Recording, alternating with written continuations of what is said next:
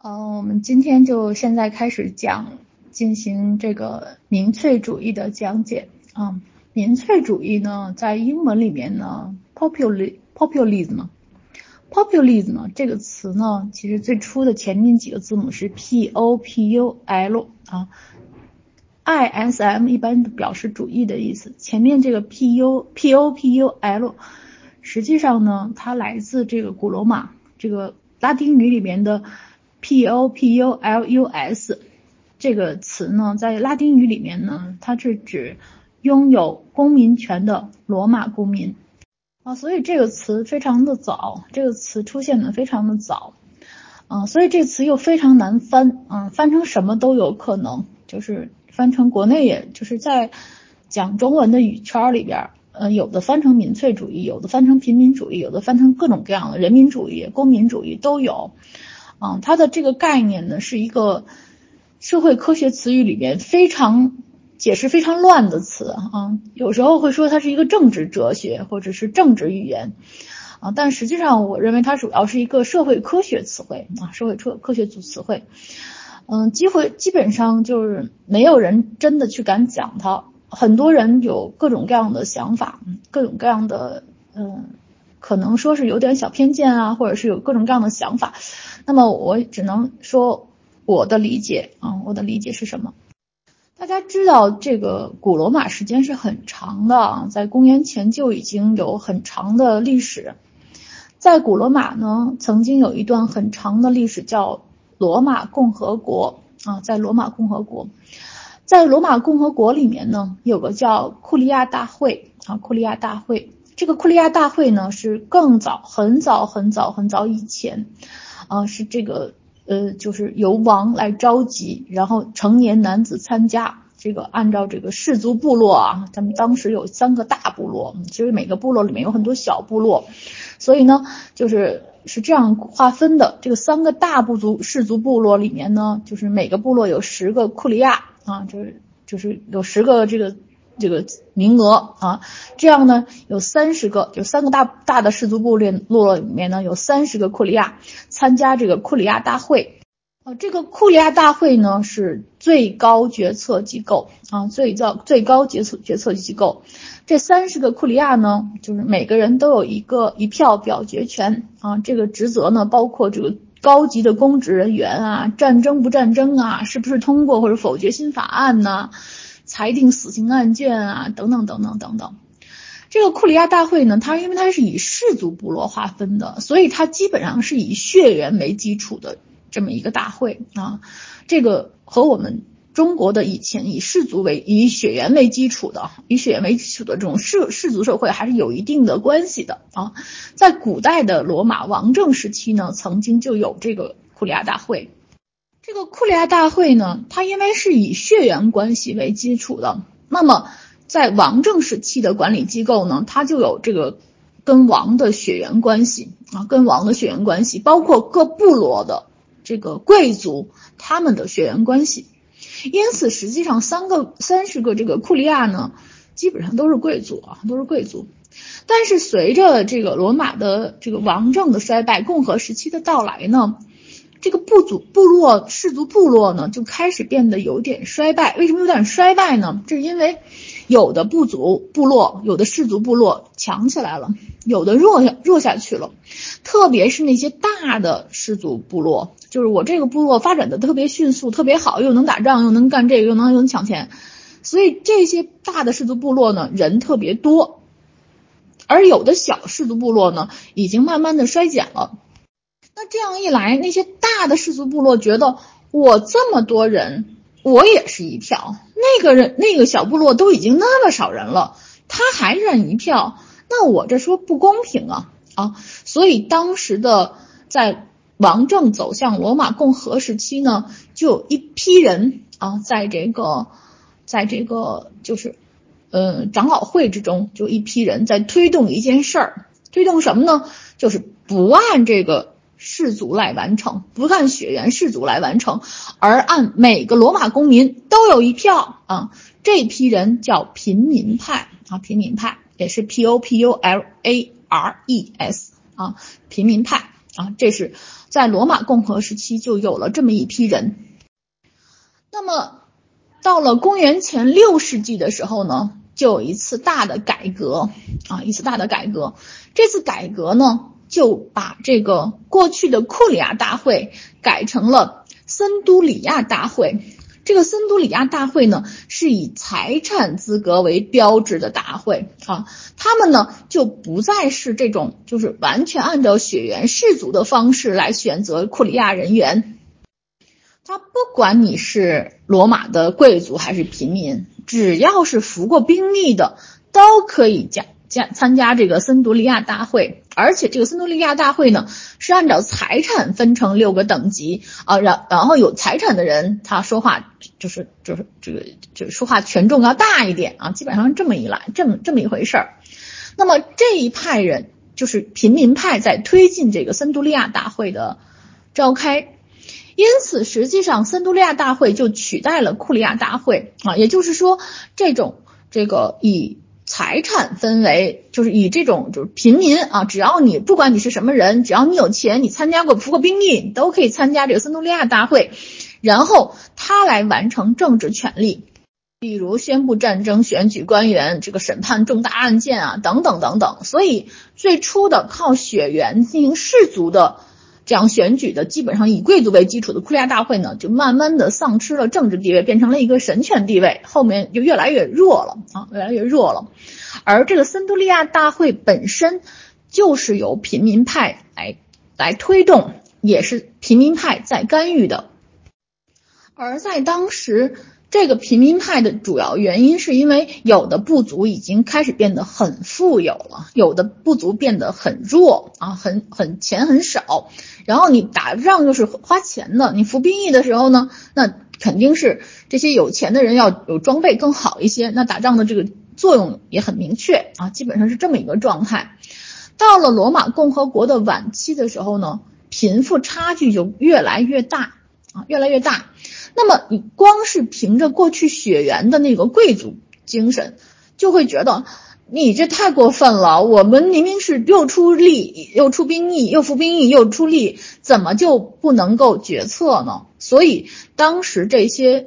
嗯，就是普通人就有一种想要参政的这个念头要更强一些啊，并且呢，不希望有这么强的贫富差距，特别是贵族的。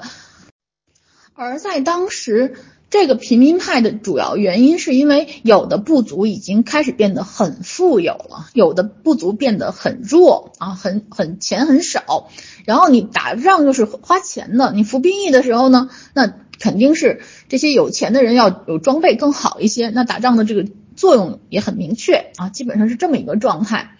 到了罗马共和国的晚期的时候呢，贫富差距就越来越大啊，越来越大。那么你光是凭着过去血缘的那个贵族精神，就会觉得你这太过分了。我们明明是又出力又出兵役，又服兵役又出力，怎么就不能够决策呢？所以当时这些，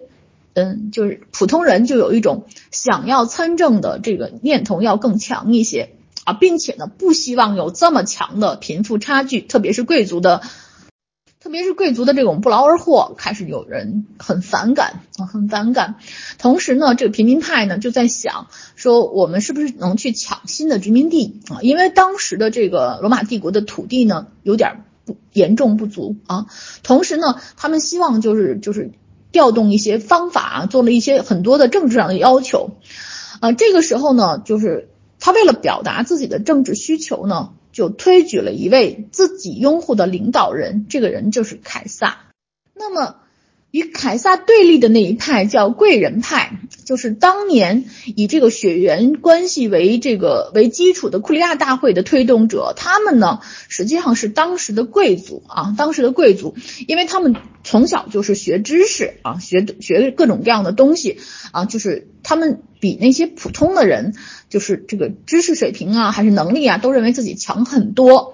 然后呢，当时的这些我呃，就是。嗯，长老会里面的贵人派呢，就认为说，你看啊，你们那些人啊，你们部族可能很大，可是呢，你们从来都不知道，就是这个神的意志啊，你不知道这个这个你没有学过知识，你没有这个管理能力，你特别容易被煽动。你把这个权利给你之后呢，你肯定会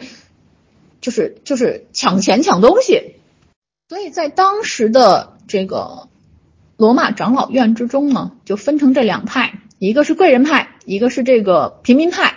啊，就是说我到底谁应该来管理这个这个呃罗马共和国啊？当时有这么一个明确的规定啊，当时有明确的这样的一个争执。那么当时有一个平民派的领导人就是凯撒啊，凯撒。那么凯撒他自己出身是贵族啊，但是呢，他觉得他应该能够就是就是主导这个。罗马共和国的一切啊，他认为他自己就是有这么一个天降的职责。那么，当时他们家上上下下他的亲属都是平民派啊，都是平民派，因为他所在的这个部族呢人数比较多，相对比较富啊，所以呢他就开始开始做了一系列的精神准备。第一个精神准备就是营造自己的神格啊。就是把自己创造了一个神圣的家谱，说自己是维纳斯的后裔啊！大家知道，整个的罗马，从罗马共和国、罗马王政时期到罗马共和国到罗马的帝国啊，都是一个就是有神论为主导的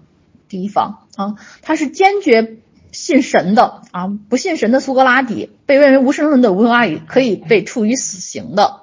所以营造神格是让人。最能啊信服的一个主要原因，嗯，凯撒不仅是营造了自己的神格啊，编造神圣家谱，自己是维纳斯的后裔，而且呢，他还积极参政啊，他开始干了一系列的工作。呃，其实呢，最重要的是公元前六十五年的时候，凯撒竞选了市政官，并且当选了。这个罗马的这个共和时期的市政官呢，其实是一个吃力不讨好的工作。因为那个时候的钱呢，就是你要这个做市政官的，你要去做这个，呃，要要做比赛啊，然后要建这个公共建筑，可是呢又没钱啊，没有那么多税收可以做，所以当选市政官的人呢，得自己花钱去建这个公共建筑啊，自己去办这个竞赛。那么凯撒就觉得，我现在要想获得。民众的支持啊，特别是普通民众的支持，除了我说我是凯撒这个维纳斯的后裔以外，还有一个就是要让这个民众更加支持我。那怎么办呢？那他就开始筹办了各种各样的这个竞技比赛啊，竞技比赛。然后呢，又同时呢建改建了很多，就是包括新建了一些这个公众建筑啊。人们觉得哇，凯撒这个市政官太厉害了。就走到哪儿，大家都欢呼到哪儿啊！但是呢，这这个举动呢，造成了这个自己破产啊，自己的这个破产。据说呢，欠款呢折合现在呢，差不多几百万欧元这样的一个水平啊。是的啊，这个说的补充的对啊，就是。嗯，贵人派呢，他们实际上是世袭贵族啊，都是血缘血亲。就我刚才所说的这个有关血缘的这个关系啊，就血缘为基础的这个库利亚大会，其实都是这样。他所谓的贵族都是以血缘为基础的啊，以血缘为基础的。这个我我刚才已经已经说过了啊。那么血缘以为基础的，那肯定有一个世袭的问题啊。那么他虽然破产了呢，但是人们对就是普通的罗马公民。对凯撒的这个能力啊，就表示极大的欢呼。就是别人不知道，凯撒很知道啊。那个竞技比赛都是他提供的，他那个那个建筑就是就是就是他提供的，那个神庙就是他建的。所以当时的凯撒呢，在这个普通的公民之中威望很高。同时呢，森都利亚大会里面呢，有很就是主要是靠财产分类。再加上呢，这个财人们都对这个有钱的这些人呢，对这个凯撒呢，就是这种这种能力啊，特别信服。所以在公元前六十年的时候呢，凯撒呢就被这个森都利亚大会选举为罗马共和国的执政官啊，这是罗马共和国的最高长官。这样一来呢，平民派就有了一个自己的领导啊，这凯撒啊，这凯撒。啊，凯撒明显的就是啊，就是基本上所有的主张都是平民派的主张，他的家里边的他的他的这个这个这血亲们也都是信仰这个平民派的，而且他们这个部族呢比较大，所以当时其他的这种通过世袭得来的贵族们就想，天呐，这样下去的话，凯撒会就是说一不二，那我们的这个位置就岌岌可危了啊！这他会不会就是就是为所欲为呀？所以呢，当时的就是。罗马共和国的贵族们呢，都觉得他是一个重要的政治对手，所以呢，当时呢，就元老院的贵族派啊，就就找了一个贵族派的代表来跟这个凯撒抗衡。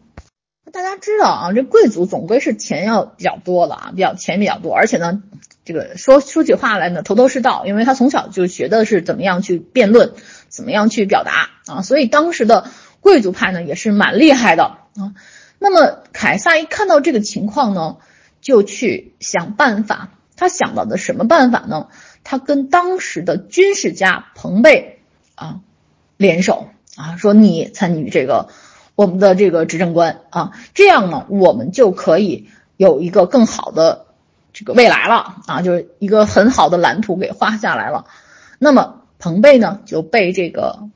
凯撒说服，而且彭贝本人呢，因为他自己也是。很厉害啊，就是也是民心所向，打仗很厉害啊，军事上很天才啊，所以当时的人们呢就说好，这个人也加入，所以在这个罗马共和国呢形成了就是三头联盟、三头同盟。这个时候呢，就是嗯贵族派啊有一个人啊，凯撒代表平民派，此外还有一个军事家啊彭贝，他们组成了一个就是三人联盟啊，三人联盟。这个三人联盟呢，就主导了罗马共和国的几乎一切。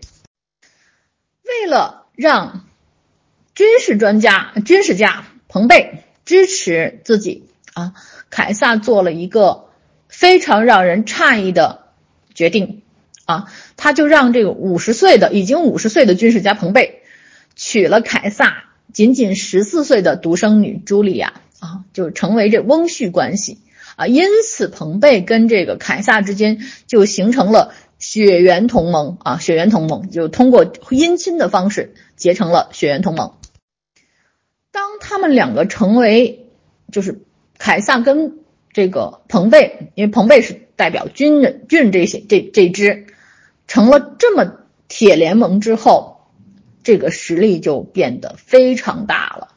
那么长老院的贵族派一旦说。不同意什么什么事情的时候，凯撒就已经完全不用不用管他的想法，甚至于直接派武装人员把他给赶出去啊！就元老院的贵族派彻底的没有办法发声了。那么元老院会议上看到凯撒跟。彭贝的这种结合是种铁腕结合，翁婿之间的铁腕结合已经完全动摇不了的时候，贵人贵族派居然可以被赶出去的时候，原来在元老院可以随意争论的元老院里，变成了再也不敢对凯撒提出任何批评和议论的时候，从此凯撒开始了独裁统治，罗马共和国变成了罗马帝国，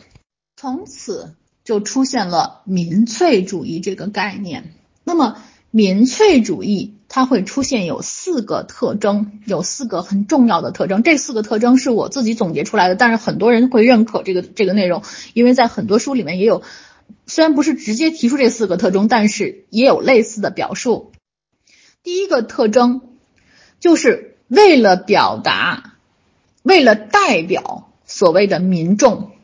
就会有一个强有力的形象，他在营造自己的人格啊，无论说说自己是神的后人也罢，或者是说神的代言人也罢，或者是神命令他来的人也罢啊，神选的人也罢，要营造自己的神格啊，民粹主义的领导人都会做这件事儿，营造自己的神格。第二件事就是一定要会利用各种社会问题，通过自己的。表达迎合众人的心理啊，达到洗脑和说服人心的目的啊，这个是民粹主义必然会用的手段，就是一定要面对社会问题的时候，通过自己的一个想简单的想法啊，只要怎么怎么样就可以怎么怎么样啊，这样一个简单的命题来迎合普通人的浅薄心理，以便洗脑和说服人心啊，这是第二个特征。第三个特征呢？一般情况，民粹主义出现的时候，他一定会反对现有的法律和秩序啊，通常会把非常复杂的出现的社会问题归咎于一个少数族群或者阶层，以剥夺他们的财产乃至生命为正义啊，就是以我说这些事儿全是坏事，都是他们干的，只要把他们给干掉，我们就 OK 了啊，基本上是以这样的一个明确的方式。来完成的，这是民粹主义的第三个特征。民粹主义的第四个特征是通常会与军事力量结合，以武装手段去除制约，最终实现独裁。啊，凯撒的情况是这样的。后其实很多人的方法也都是这样的。你去想想看，太平天国和其他的白莲教啊，包括一些全世界的各个地方的这个情况，基本上都会有这四个基础的方式。那么，在一八九五年的时候呢，法国的一个群体心理学家啊，古斯塔夫·勒蹦写了一本书，叫《乌合之众》，副标题就是“大众心理研究”。在这个书里边呢，这个勒蹦就说啊，构成乌合之众这个群体啊，有几个特征：容易冲动、易怒、缺乏理性、缺乏批判精神的判断力、对情感的过度夸张以及他人的诱导。他说的这些乌合之众呢，实际上他就是认为那些，当然他当时还是有些嗯性别偏见啊什么的啊。比如他说，女人和小孩就是特别明显的例子啊，他们很容易就是因为没有意志力啊，特别被容易被控制，这是属于无知的那种群体啊，也也没有学过知识，也没有学过文化，很容易因为哦，你看这个小孩死了多可怜哦，就那那咱咱这小孩死了的人就就该杀啊，就基本上是这么一个，就对情感的过度夸张很严重。他说，这种群体的特征呢，是以这个头脑简单、易受暗示、夸大情感以及少数领袖人物的主导诱导成分为基础的。也就是说，这个做法并不是所有群体的个体都是按照理性，最后最后弄出一个民粹主义来，不是的。通常都是受到了领导者的鼓动，或者受到了某一些煽动性的言论或者情绪的支配，使得。整个群体向某个方向坚定的前进，结果造成呢？结果是不一定的，有的结果是进步的，有的结果却是带来了极大可怕的杀戮、流血和牺牲啊！特别是有些领导人以这种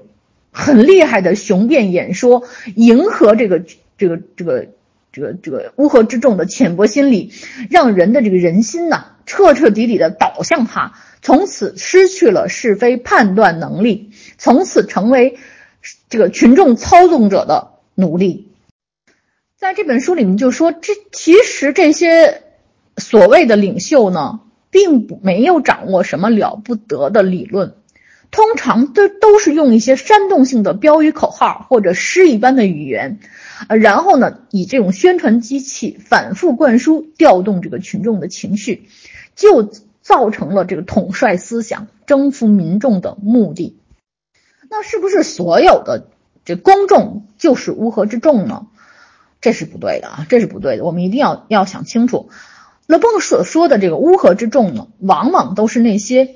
比较冲动、缺乏理性、缺乏批判精神、判断力的人啊，他很容易把被人洗脑的人啊。也就是说，虽然乌合之众。可能是公众的一部分，但集体行为产生的原因是不一样的。当集体行为中产失去了理智，啊，这个时候就跟着就像这个宗教般的一样的感情的盲目形式的时候，这个时候是乌合之众。而现代社会的公众呢，就是在人群中的每个个体，他们之间有对话、有讨论，可以同样的热情去分享自己的所言所得，而且实际上，如果真的采用了批判性思维的时候，它是有一定的分辨能力的啊。所以实际上，尽管有一些共同体啊，大家都能形成一些共同体，但乌合之众和公众之间是有差异的啊。就是所有的信息的来源。就很重要。如果是信息来源是偏执的，只信一部分的人的，这个时候的集体，他可能是蠢不可及的，只懂只懂得跟随，没有自己的判断力和反思能力，没有办法跟这个社会中的其他人进行有效的互动、有效说理。那么通常情况下，人获得知识水平较高的时候，他会有比较好的批判思维能力。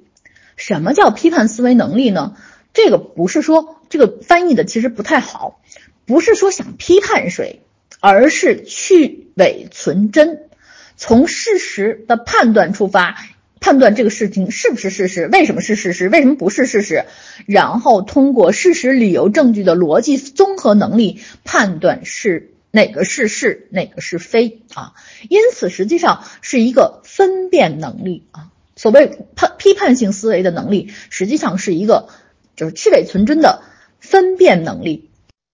呃，通常来说呢，我们认为就是知识比较多的知识分子有较强的分辨能力，沦为乌合之众的这种可能性稍低啊。但是呢，事实上有这种批判思维的能力呢的知识分子呢，有时候遭受的苦难很多啊。比如在希特勒时期，这种情况就得到了印证。很多人知道这个。第三帝国的事情啊，但是很少人就想过希特勒的民粹主义精神啊。实际上，希特勒在一九二零年纳粹党党纲的第二十四条中就写，就是就写明了，本党主张积极的基督教啊。他说的是就是德意志基督教啊。实际上，德意志基督教里边的最基础的思想就是马丁路德的排忧理论，就是对犹太人的这个七点。啊，应该怎么样去？你们可以去搜搜马丁路德的排犹理论，就是对犹太人应该怎么做，没收他们财产，呃，驱逐他们，呃，甚至杀死他们。那么希特勒实际上在第三帝国时间，他统一了德国教会啊，他这样呢就赢得了当时仇恨天主教的路德宗原教旨基督新基督教新教教会的支持啊，这样整个德国当时的宗教思想统一在。德国的统一教，德国呃，希特勒所所所领导的这个统一德国教会的基础上，而且就在纳粹党党纲里面就写着本党主张的那个积极的基督教啊。实际上，在希特勒时期，他也创造了自己的神格啊。这个营造的神格呢，就是采用积极争取用神权加持的最简单的办法，获得信徒的精神上的支持啊。因此，实质上当时的排犹理论啊，就对犹太人该怎么做。在这个路德宗里是非常明确的一个概念。当然，希特勒不仅是仅是靠这个宗教啊，他还有一个就是显得非常迷人的东西啊，就是因为当时的纳粹宣传机器呢，为希特勒做了很多很多的这个增加了很多的光环啊。这个希特勒是不屈不挠，一心追求着祖国的复复兴啊。这个进过监狱啊，这个他。就是从一九二五年开始，希特勒一出狱就开始政治活动，提出的口号是要使德国恢复强大，拒绝赔款，撕毁凡尔赛条约，肃清贪污，迫使金融巨头就范啊！然后他证明了金融巨头里边有犹太人啊，要使工人每个工人都有工作和面包。这样的口号啊，使得当时正在处于一战之后。德国很多人失去工作的状态啊，还有那些刚刚有选举权的热血青年，以及已经快要就是快不行了，就是这个这就吃不上饭的这些人。因为一战之后对德国的这个战争赔款是很多的，也没有任何人去救，所以当时的这个据说是连墓地的价钱上午到下午就能翻番啊，基本上是这么一个状态。所以当时的这个社会矛盾极其尖锐。这样的口号呢，就为纳粹党赢得了很多的拥护者啊。这这个希特勒呢，他一边公开的战胜宣称我站在工人这边啊，我反对财团。但是他从私下里呢，却跟这些财团老板呢，非常的多的会谈啊，就是我我给你们这个，我一定会管住工会。大家知道，一战之后工会的力量是很大的啊，这个尤其是那些大的财团，他的工会动不动就罢工，你弄得他们就是赚钱的力度很弱，还得跟谈工会谈判。所以呢，希特勒就是私下里跟财财团老板就说，我会管住工会，不让他们随便罢工啊，谁要敢。工会谁要敢不服你们，我揍他们啊！所以实际上呢，希特勒的大量的军经费就是这些大财团给的啊，而且实际上他压制犹太人，希特勒的经济手段是压制犹太人啊，没收犹太人的财产，这样呢，在某些大财团的眼里，就是把他们的竞争对手给干掉了啊，所以这些大财团其实是很拥护希特勒的。所以，在这个希特勒的这边呢，就是两边讨好啊，一边讨好工人啊，我让你们有有工作啊，有面包，有机会，永远些工作机会。在私下交易里面，大老板也是啊，你看咱们才是一头了，那工会我我来揍。当时的社会民主党，民主党呢是魏玛共和国的议会的第一大党，是执政党啊。当时的就是总理啊，什么都是社民，就是社会民主党的人啊。到了一九二五年之后，希特勒的纳粹党就开始逐渐的越来越厉害。先是进入国会，然后慢慢的到一九三二年的时候就成了第一大党，但是席位却不是绝对多数，没办法单独组阁。那么在德国的宪法里有一条就是钻空子的条款，说国家出现危机情况时，总理可以宣布解散议会，重新大选。所以呢，这个希特勒呢就在。合法斗争的情况下，在外面煽动打砸抢，制造各种暴力事件，造成危机状态，然后说服总理解散国会，重新大选。一年之中就选了四次，而且每次选举的时候呢，他就通过他这个擅长雄辩、擅长擅长辩论的方式呢，就争取了更多的支持者。到一九三二年的时候呢，他认为公开竞选总统还能赢，结果呢，败给了辛德堡啊。然后呢，就是他用尽了一切办法，让这个当时的总理和内国没有办法正常的去运行啊，甚至于希特勒考虑到了用武装政变夺取政权。后来一想，那这个花的力气大，不如威逼利诱啊。然后呢，拉拢这个辛德堡的儿子，因为当时是青年军官嘛，就我我就一套这个理论，特别容易说服这个容易冲动的青年。这样呢，本来很厌恶纳粹的兴登堡总统呢，就任命他当总理啊，放弃了需要议会投票的这个条件。于是，希特勒当上了总理啊。他并不是靠选举啊，他是靠着各种各样的办法啊，用各种各样的怎么说呢？无论是威逼利诱也好，用这个各种手段也好啊，这种就是通过这个冲锋队，通过他的这个这些。一些敢于违法的人所做的这些事情啊，这样获得了当总理的这样的一个权利啊，所以到了一九三三年的时候，希特勒就任命就成了总理啊。实际上，魏玛共和国到那个时候也就基本 o over 了啊，就第三帝国就准备开始了。那么我们刚才说过，民粹主义一定要找一个替罪羔羊的啊，他找到的替罪羔羊就是。他用的是德国基督教的，也就是马丁路德的排犹理论啊，找到的替罪羊就是犹太人啊。于是他创造了一系列的理论啊。一战之所以打败犹太人，德国的问题犹太人，犹太经济命脉犹太人掌握了啊。这个整个的这个这个这个犹太人就在这个奴役去德国，甚至准备奴役全球啊。这个犹太人在在在奴役着这个更高。更高种就更高级的、更高贵的啊雅利安血统啊，这德国雅利安血统嘛。于是德希特勒的就整个把他的这个种族理论成为他的最重要的争取德国普通人的一个方法啊，就说你看犹太人在奴役我们雅利安人，在玷污犹太人的呃雅利安人的血统啊，犹太人强占了我们雅利安人的。女孩儿啊，跟他们结婚啊，造成了这个犹太人抢了我们的钱，抢了我们的人，抢了我们的女人，抢了我们的一切。啊！所以呢，德国要强大啊，就必须消灭犹太人啊，这个德隐藏在德国内部的坏人啊，所以呢，希特勒的整个民粹主义思想就找到的替罪羔羊就是犹太人。那么民族主义、种族制主义这种身份认同，本来比较接近于人的本来属性啊，比如这群猴子和那群猴子，那肯定我这群猴子都是有血缘的，那我肯定跟别那那群猴子得打起来啊，像这种本来的自然属性。它容易引发那种朴素的共鸣啊！一个雅利安人，他不管他是个多次的雅利安人，他哪怕目不识丁，他哪怕是长得长得奇丑无比，他哪怕是一个就是没人理的，所有人都觉得你这人怎么这么这么弱智？但是呢，他再怎么着，他因为他是雅利安人，他就可以说：你看我高贵的血统啊，我超人的血统啊，我这么牛的血统啊，我就应该把这个把这个犹太人啊。抢走犹太人的墙抢过来啊！我所有东西就应该应该归我，我就应该蔑视全世界。实质上，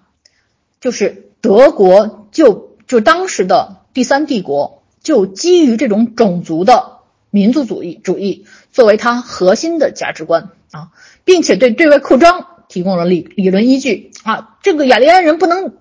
这局限在这么小地方啊，他应该有更大的生存空间啊啊！必须从肉体上消灭这个，就是侵犯了雅利安民族的犹太人啊，所以实际上要求从这个财产上全部没收，肉体上全部消灭啊，采用这种方式对待他们认为的最恨的敌人，就是犹太人啊，并且通过对外扩张，在这个欧洲抢占资源，构建殖民地，解决国内矛盾。事实上，当时的这个。德国，也就是在希特勒最初的做法中，其实做了很多的基建项目。大家想想，基建这项目，这个这个东西吧，你像罗夫斯福新政也是做基建。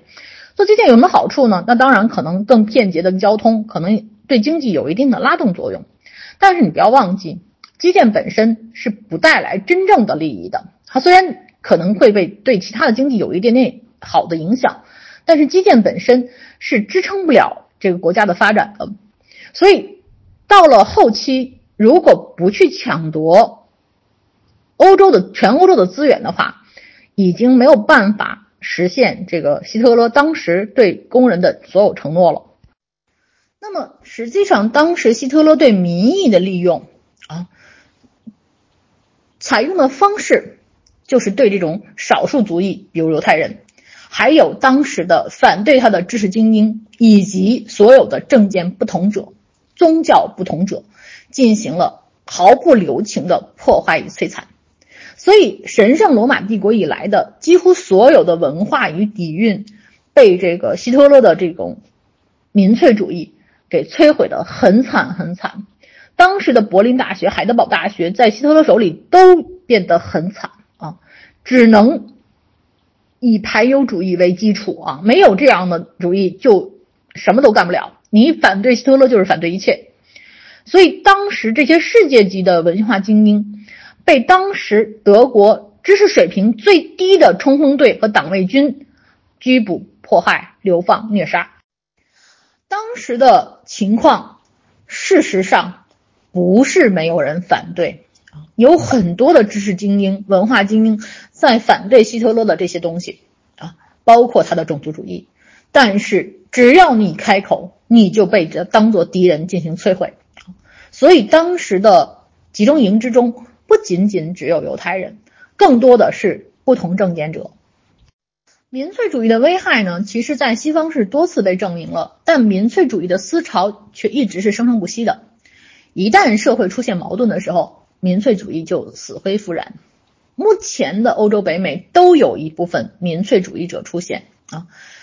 当然，很多人管他们叫极右翼民粹主义，或者是右翼民粹主义啊。为什么呢？因为种族主义被认为是极右翼的内容啊。种族主义在所有的欧洲的、北美的政治光谱中都认为是极右翼啊。种族主义是极右翼的情况，所以很多人管它叫右翼民粹主义。但是我觉得，实际上民粹主义本身就含有了一定的种族性啊，含有一定的种族性。从它产生的时候，就是自己的这这个小圈子，自己的这个血血这个氏族，他会认为自己有独特的地方。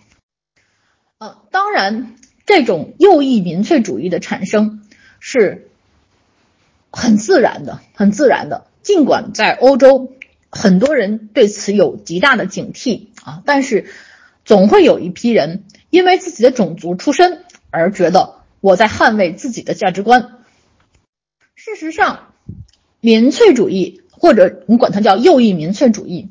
它是在拒绝现有的政治共识啊，现有的这个人权理论，甚至现有的普世价值理论啊，他们拒绝社会平等和相关的政府方案。他们反对这种社会的融合，反对这个就是各民族之间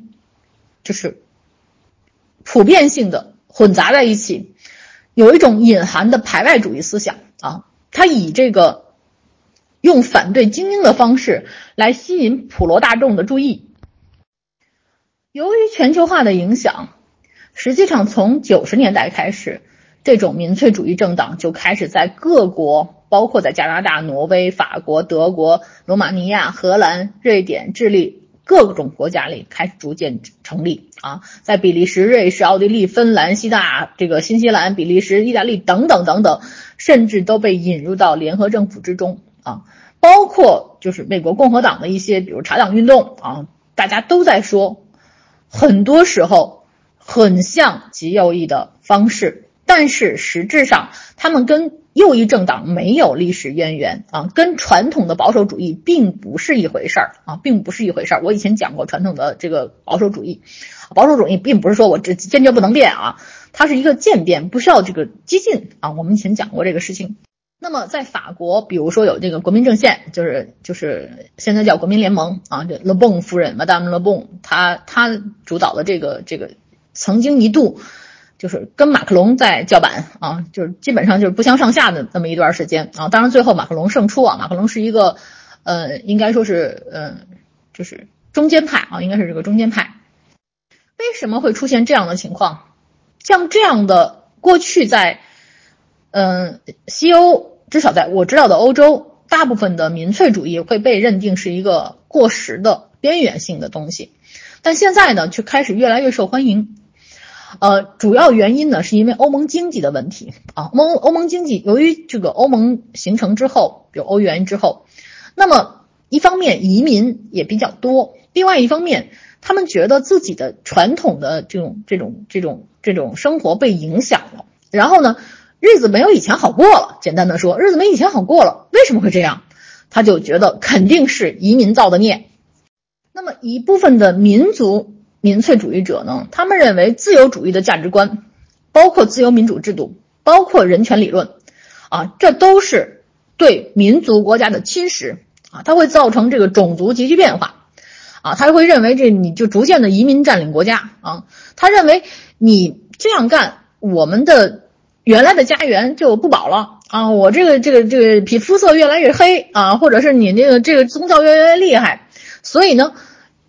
在这个欧洲国家，这个民粹主义政党呢，一般情况是反对欧盟啊，反对难民，然后呢，反对伊斯兰，这以三反为基础的，就反欧盟、反这个移民、反这个伊斯兰。这样呢，在欧洲、北美呢，就是穆斯林和移民成为了替罪羔羊，就像当年的这个犹太人一样。会加了很多不实之的罪名啊！你看，这个犯罪是移民干的，这个嗯抢钱的是这个移移民干的，然后他们过两年就富起来了，那这这这更是他们干的啊！然后他们怎么怎么着，就是一大堆的不实之词就开始往他们身上泼脏水啊，泼脏水。实际上呢。这种情况在某些穆斯林国家里边呢，可能有些就是少数的就宗教团体，比如说一些犹太教教徒，也被当做这种替罪羔羊啊，就是他们干的啊。就很多地方，实际上有些国地方呢，就是宗教原教旨主义就开始兴起，啊，甚至呢就对这种就是这个女性主义或者是那种就是同性恋啊等等这些边缘群体极度憎恨。但是呢，他们有一些共同之处，虽然他们很多分歧，有很多很多分歧。每个右派他们其实就所谓所谓这个民粹主义，他们其实现在有很多的分歧，但是他们有一个很明确的观点，就是原教旨的这种就是种族主义啊，国族主义啊，我们这边的人就是这样的人啊，我这个威权主义啊，威权主义啊，我什么什么高于一切啊，这个对对这个其他的种族啊，对其他的宗教不容忍啊，只要是有犯罪问题就应该是暴力镇压啊，基本上是这么一个状态。所以呢，当时呢，就很多地方管它叫法西斯主义或者半法西斯主义又重新回来了啊，就是实际上不能说。这种民粹主义是因为移民潮造成的啊，其实很多时候并不是。你仔细去看那个数字，其实并不是，只不过移民是一个方便的借口。因为排外主义和种族势力啊，这是最容易调动民粹的一个方式啊，这是最容易调动民粹的方式。呃，几乎所有的人都喜欢拿这个来找一个少数，找出一个少少社会上的少部分，以他们作为坏人啊，咱揍他们，基本上是以。民粹主义的一个基本特征啊，我们刚才讲这个民粹主义基本特征，所以移民显然是一个特别方便的借口，我们只要揍移民就可以了。于是，在很多国家，对于这个移民和一些社会中的少数分子啊，包括一些女性主义者，包括那些就是就是各种各样的就是同性恋呐，或者是变性啊，或者等等等等这些少数群体，就开始出于宗教原因啊，原教旨主义宗教原因，对他们进行憎恨。事实上，这个在在比如在美国吧，比如说这些非黑人啊，就是非裔啊，非裔，他们呢对这个民权运动的争取，对当对美国的几乎所有的少数民族族裔都是有帮助的啊，就让少数族裔的这种被迫害变得轻了一些，变得轻了一些，因为只有大家一起去争取这个共同的权利，那每个人才有。才有就是就是尤其少数族裔才能有权利，同时呢，女性的这种性解放主义也开始变得越来越强悍啊，变得越来越越强悍。特别是一九七三年美国就堕胎合法化以后，就是有一些这个福音派的势力呢，他们就觉得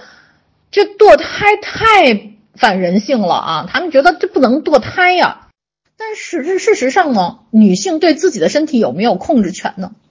你是要这个母亲呢，还是要这个他还没有生下来的孩子呢？甚至有的人他认为，只要是怀上了，这就上帝的意愿，那他哪怕是被强奸的也得生啊。这种想法都有啊，甚至有些州就这么明确规定了，只要你堕胎就一律杀人啊。所以实际上，当年在一九七三年堕胎合法，这就堕胎合法化以后，这种就是有一部分的，就是。保就是福音派的这个势力呢，就对此一直是不满的，一直是在努力的争取反对啊。特别是呢，这个民粹主义的兴起之后，他们就开始成为这个，就是在这个共和党之中就形成了一个主流的保守势力。这个保守势力呢，就是保守的是传统的福音派的这种观点。特别是当这个奥巴马上台之后呢，作为一个黑人啊，就是一个混，当然在白人眼里，只要混一滴血也是黑人啊，虽然是个混血儿。奥巴马上台之后呢，他就觉得这连个黑人都能当总统，所以白人们对这个就是对这件事儿是非常的不满啊，就开始有了一个很大的民粹运动开始挑起来了啊，就说现在的这个这个这个这个这个总统就是毁掉美国的一切的人啊，所以实质上用尽了一切办法来去反对奥巴马。特别是奥巴马提出奥巴马 Care 以后啊，就是他那个就是有关就是健保，就是那个嗯，就是带有很强福利性质的这种，就是每个人都能够参加保险，那尤其是那些没有没有钱，然后原来参与不了保险，你你可能就直接等于说没法看病的这种这种人，他就可以投保。那这样呢一来呢，就很多中产的这个投保的费用变变高。所以当时在零九年的时候，奥巴马就说说我很愿意，就是就是就是就是有机会跟人谈一谈，怎么能够减少这个长期的医疗开支，然后稳定社会保障啊，我很愿意跟他们沟通，而且我正儿八经就在看这个有关这个怎么样减减少联邦开支的这个办法。但是呢，我们不能干一件事儿，不能干什么事儿呢？就是。把那些帮助普通大众的项目砍掉，并为有钱人减税，这个事情不能干，因为已经在美国已经出现了很强的贫富分化啊。这个我当时记得曾经他们做了一个就是专门的报告，你在网上现在可能还能搜到，就是美国的贫富分化已经到了一个什么样的程度。小奥巴马说，我们用这个办法已经用了很多年了啊，一点儿都不奏效，所以我不打算这么做。有因为这么一件事儿，造成了就不能够把这些就是福利项目砍掉啊，给这个有钱人减税这件事儿，他不他不做，那么得罪了很多有钱人啊，得罪了很多有钱人。那么川普他的方案就完全跟奥巴马是反着的。一个是他认为奥巴马所有武装都应该干掉啊，另外一个呢，他就要求这个驱逐绝大部分来自墨西哥的非法移民，啊，甚至主张这个禁止穆斯林入境啊，甚至要求恢复水刑，啊，甚至就是就是就是认为这个所有的这个政治家啊，这个政治精英们都是这个深潭沼泽啊，就应该这个什么，应该应该给干掉啊，他代表普罗大众，同时呢，把自己刻画为所谓的。政治素人啊，不是政客，他才代表人民群众，要把人民群群众呢从这个华盛顿的政客中解救出来啊。然后呢，他一方面这样讲，一方面声称自己是怎样的这个信奉这个基督教啊，就是新教啊，他是长老长老会的成员啊，这个跟福音派是怎么好的？呃，要求回到这个美国的。所谓美国的这个价值观，什么叫美国的价值观呢？实际上就是所谓美国人的生活方式。美国的价值观不是包容所有美国公民，而是指的特别指的是白人新教徒的传统价值观和生活方式啊。他们认为特定版本的美国价值、特定版本的文化、特定的种族才是美国的，其他都不算美国。但事实上呢？事实上，他的夫人他自己未必都符合。这些内容，但是他就可以声称这个啊，这样一来呢，就是普通的，哪怕是很穷的普通白人，觉得啊，终于有人替我们说话了，因此这些人成了他的铁杆粉丝啊，因此他调动的所谓的民粹，实际上是以这个在全球化的基础上已经开始失利的，特别是。上不起学的啊，收入非常低的白人啊，成为这个他的铁杆支持者。那么实质上，新的这个民粹主义者呢，嗯，和原来的就是最初的我们说凯撒时期的那个那个民粹主义者呢，稍微有一点点更明确的特征啊，并不是说原来那个民粹主义有什么错误，而是说新型的这种民粹主义者呢，它实际上出现了很多的。就是更明确的一些特征，比如说极权主义特征，它必须要顺，就是要要求你必须顺从那些具备重整秩序领导的强人政治，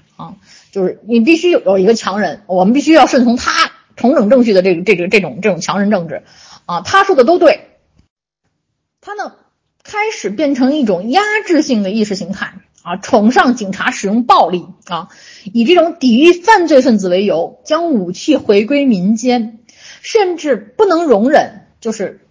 有些人提出的禁止精神病持枪的这样的法案，他们都认为对自由的亵渎不行啊，基本上无法容忍啊，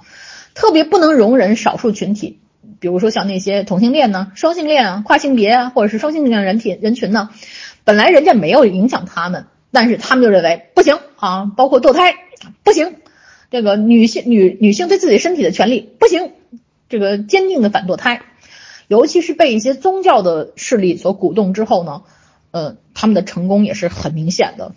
同时，一个特别明显的事情呢，就是反制啊，这个反制在近几百年以来，就是人们的这个人本主义发现之后，这科学至上的这个思想呢，已经开始变得越来越好了。但是这批民粹主义者呢，是以反制为基础的，但反制的目的是什么呢？是争夺权力啊！因为现在的大多数的权威是建立在知识与知与科学的这个时代里面，你的知识更高，你的这个学术能力强，你的专业性越强，人们会觉得，嗯，这个人说的对啊，这个更尊重他们。那么对他们来说，他想把这个权利抢回来，就必须要瓦解知识来夺回权力，因此就出现了很多反制的现象。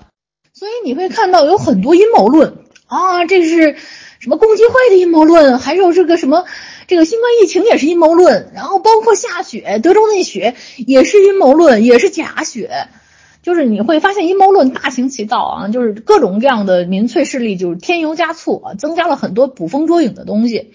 啊，总是教授就说啊，疫疫把这个什么疫情啊，什么这个气候变化啊、难民危机啊、末世论呐等等等等揉在一起，就变成了一个啊，你看默克尔啊毁了欧毁了德国，然后这个谁谁谁毁了欧非洲人黑人黑人毁了欧洲，毁了法国等等等等，就全都凑在这么这样的帖子里面，会大行其道的在这个呃社交媒体里面传播。啊，这些这些很极端的这些话呢，他建立了自己的一个话语系统，那么引经据典，信誓旦旦的说，明明是假的东西是真实的，显得这个假的比真的还像真的啊，甚至于有些帖子这种传播简直就比那个大型媒体的传播力度还强啊，而这一部分的人实际上是一帮很有力、很有这个学问的人，这帮人。在后面干这种这种反制的勾当，不是为了真正的就是就是想要表达什么，而是为了把这个权利获得到自己手里。这样的一些媒体呢，他通过这种充满了矛盾、威胁、疑惑，让所有人都质疑所有的声明啊，都不是对的啊，都是所有的都是假的，只有他们是真的。给公众造成了一个很大的困惑，然后达到他们可以在用最少的成本去控制他人思想的目的。因此，疫情再严重，他也坚决不佩戴口罩，坚决拿着枪到处走啊，到街上要求自由，反对隔离啊，包括这个很多的阴谋论，各种各样的这个甚嚣尘上啊，甚至有些白人至上主义者宣称。就是亚裔和犹太人是罪魁祸首啊，是他们做的啊，这本来就是给犹太有色人种弄的啊，包括很多的这种针对亚裔的极端事件。联合国有一个调研报告，就是针对亚裔的这种无理由攻击啊，就是到了就是需要人权组织出面的程度。这种民粹主义的爆发，主要是因为知识经济和人工智能的兴起，制造业在逐渐的衰退。全球化造成的资本流动和产业转移，那么社会福利呢，实际上是在收缩。那么收缩的时候呢，就肯定有人把这个、这个、这个板子打在社会福利上啊！你看，福利都给懒人弄走了啊！实际上，真的去调研这个数字，并不是像他们所说的那样啊。包括移民，他们干的是就是最累的活儿，赚的是最少的钱。那么底层的普通大众呢？因为缺乏安全感，而且呢，好日子过久了也不存钱，他对这个就是你看他们有钱人怎么怎么着，充满了怨恨，很容易接受这种鼓吹民族主义、种族主义、反对移民的这种宣传啊，所以民粹主义的政客很容易就拉到了底层劳动人民的选票啊，就认为移民他们剥夺了我们的财富、工作机会和公共服务啊，认为所有的这个福利制度都是他们。弄走的。事实上呢，就是从这个我们讲过伊丽莎白一世的这个福利制度，就是就是就是就是伊丽莎白济贫法开始，福利制度已经成为这个政府的一个基本职责了。就是说，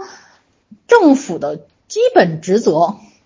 比如说福利制度啊，这是政府的义务啊，他对政府的这个行为是划定界限的，就是每一个人他有自己的权利啊。现在的这个民粹主义者呢，就想推翻这个保护机制。他们认为自己是人民的代言人啊，把这个法治和基本的人权当做他们的这个所谓的这个他们的这个意志的绊脚石。他们要回到那个就是原教旨主义啊，回到这个基督教原教旨主义，或者是回到他们自己认为的呃，我代表的这批白人至上主义者才是人民的代表。所以呢，他们认为这个。必须要这个让国家抵御他们所谓的安全威胁和邪恶势力啊！他不认为人人应该享有同等的权利啊！必须优先保障某一个种族信仰的权利，必须要优先保住保证某一个种族，必须要优先保证某一个信仰啊！这是一个基本的现在的民粹的现实。所以世界上所谓传统的左右，其实现在已经不那么明显了，而变成了民粹主义与这个普世自由主义之间的。差别。那么事实上，由于西方社会经过了这个后工业社会的转型之后，就是普世价值啊、多元主义啊、环保主义啊、女权主义啊，就这些思维呢，开始变得越来越，就是大家越来越容忍度强啊，甚至于有些地方出现了一些过激的行为，比如说，在法国也有，就是那种极端动物保护主义者，到什么程度呢？他要求人们全吃素。啊，连牛奶、鸡蛋都不许吃啊，就纯素啊，甚至呢，就围攻这个屠宰场，就是动物也有动物权啊，动物权跟人权是一样的，就是你你你人吃动物就不行啊，所以你吃人吃动物那就是禽兽，所以呢，就他们就要求纯素啊，这这些我也受不了，这些我也受不了，但是呢，但是呢，就是普通的人，很多的人就开始觉得，嗯，只要不影响大家的生活，这个，嗯。就偏中的人会变得比较多，反正我周围的人偏中的就比较多，捍卫这种呃法律与秩序，同时呢又捍卫每个人的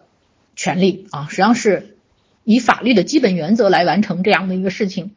但对于有些老人呢，包括白人，包括一些学历比较低的人来说，他觉得他的传统价值观啊，就是有这种等级身份的啊，就身份有有一定特权的，说我没有这种特权了。我居然跟黑人一样去领这个救济，啊，这个是他无法能够理解的事情。那么民粹主义呢？他实际上是反对的是什么呢？他认为那些大公司的啊富豪阶层啊，这个政政客啊，这个学院派啊，这些人都是当权当权派啊，你这个你应该是予以打倒啊。而某些富有超凡魅力的领导人，威权主义。排外的民族主义啊，主张这个人民呢是单一的群体啊，国家应该排斥来自其他国家的文化和移民和这个这个这个这个其他国家或者文化的移民啊，这些东西不应该有，所以他提倡的是那种单一文化，不提倡这种多元文化。那么民粹主义往往都是跟威权主义相结合的，民粹主义基本上是威权主义的一个温床啊，民粹主义通通。通常来说，它会转化为政治强人、社会不宽容、非法治的这种法理啊，这种情况会造成就整个的这个制度上的毁灭啊，包括权力的这种这种制约啊、程序正义，还有保护这个每一个人的基本权利的这些原则啊，都会被破坏掉。事实上。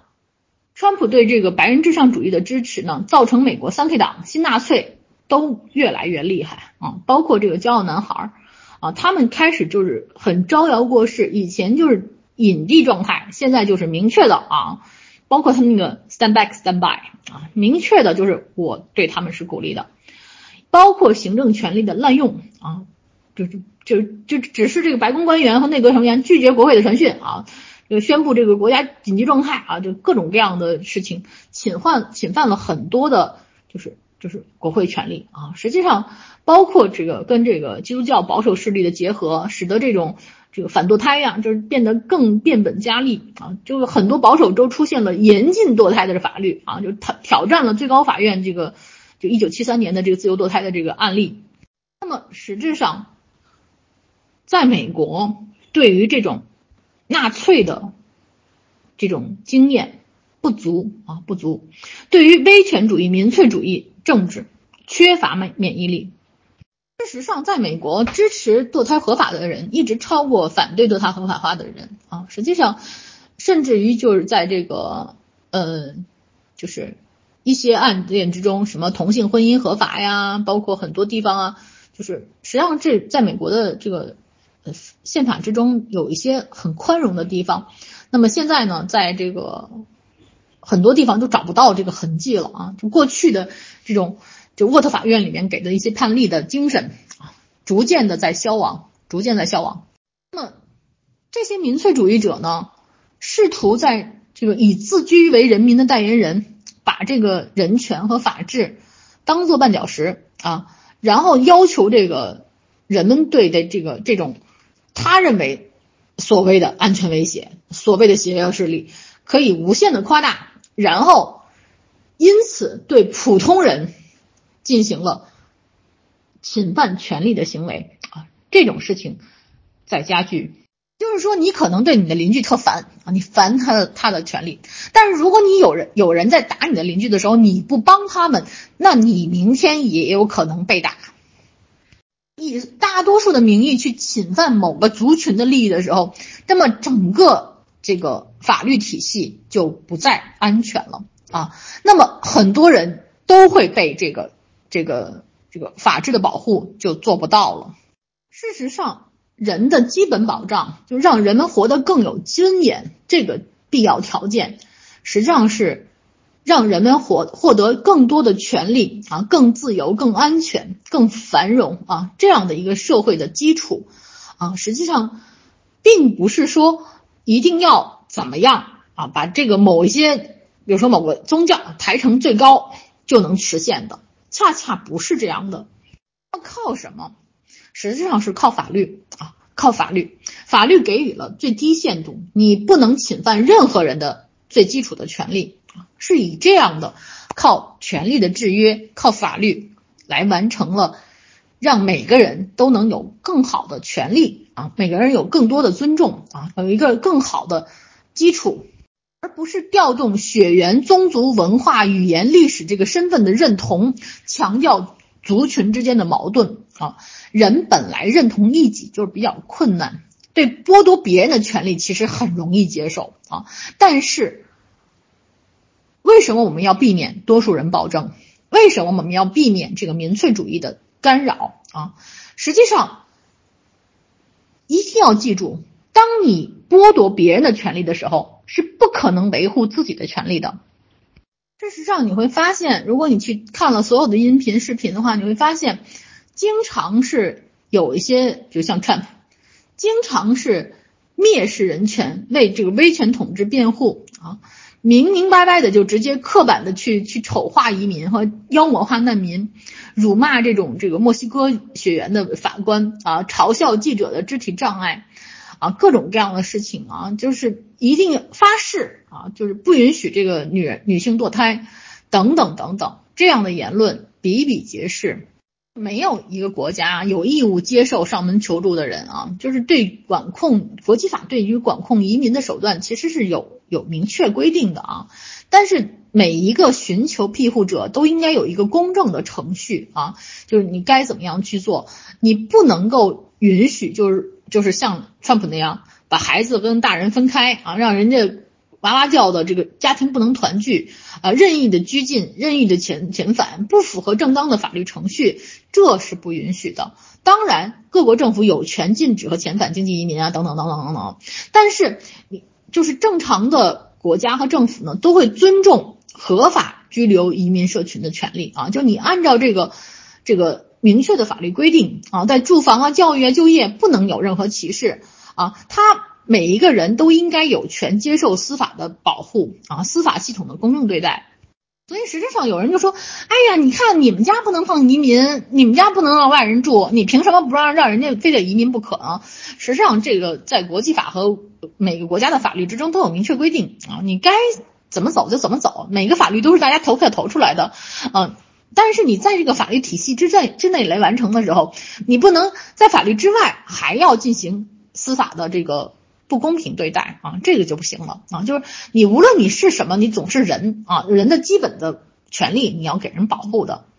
每一个分子啊，社会的每一份子都能尊重他人的权利啊，你不能以这个就是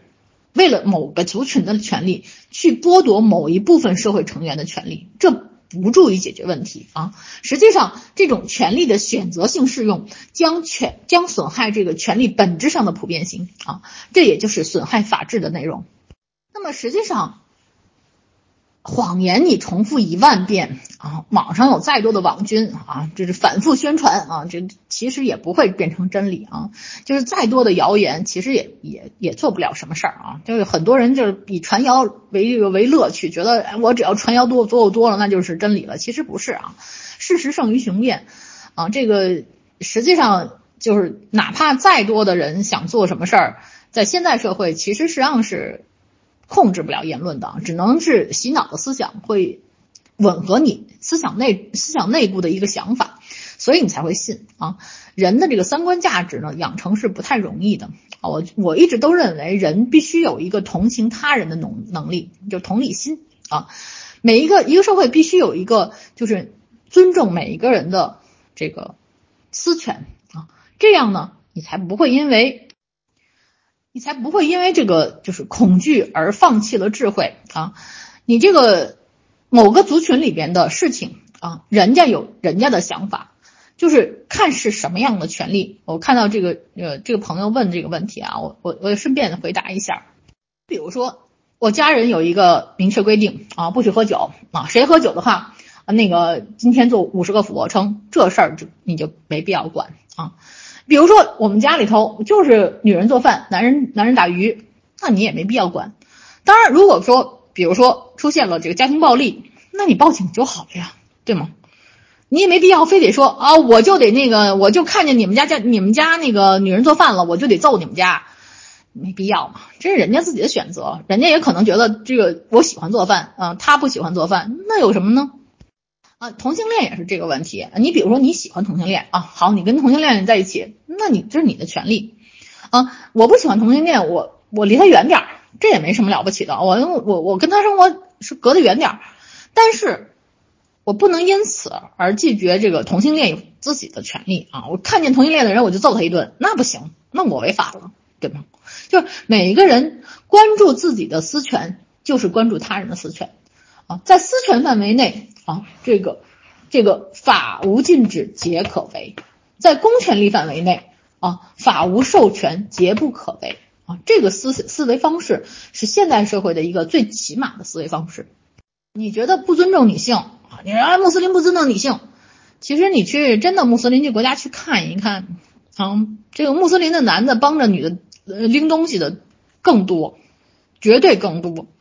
啊，你去问一问你就知道了。反正我们在北非的时候，我老公经常被穆斯林的大妈骂，因为比如他在打电话，我拎了两个袋子，他们就会说你这个男人太不像男人了，嗯，我老公很很很委屈。因为我跟他说，你打电话赶紧打，我我我拿着点东西，我不算什么，因为我很有劲儿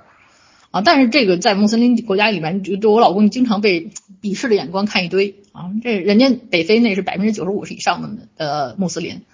啊，所以实际上这东西就是私权和公权一定要分清楚。如果家暴，我支持你报警啊。包括我这个群里，如果我有违法行为，你报警我没有我没觉得有问题，但是你断章取义的去举报，我就很反感。啊，基本上就这个样子啊。今天就讲这儿，今天就讲到这里。呃，非常感谢大家啊，非常感谢大家。今天就讲到这里啊。讲民粹主义呢，我也没敢讲太深啊，大家理解就好。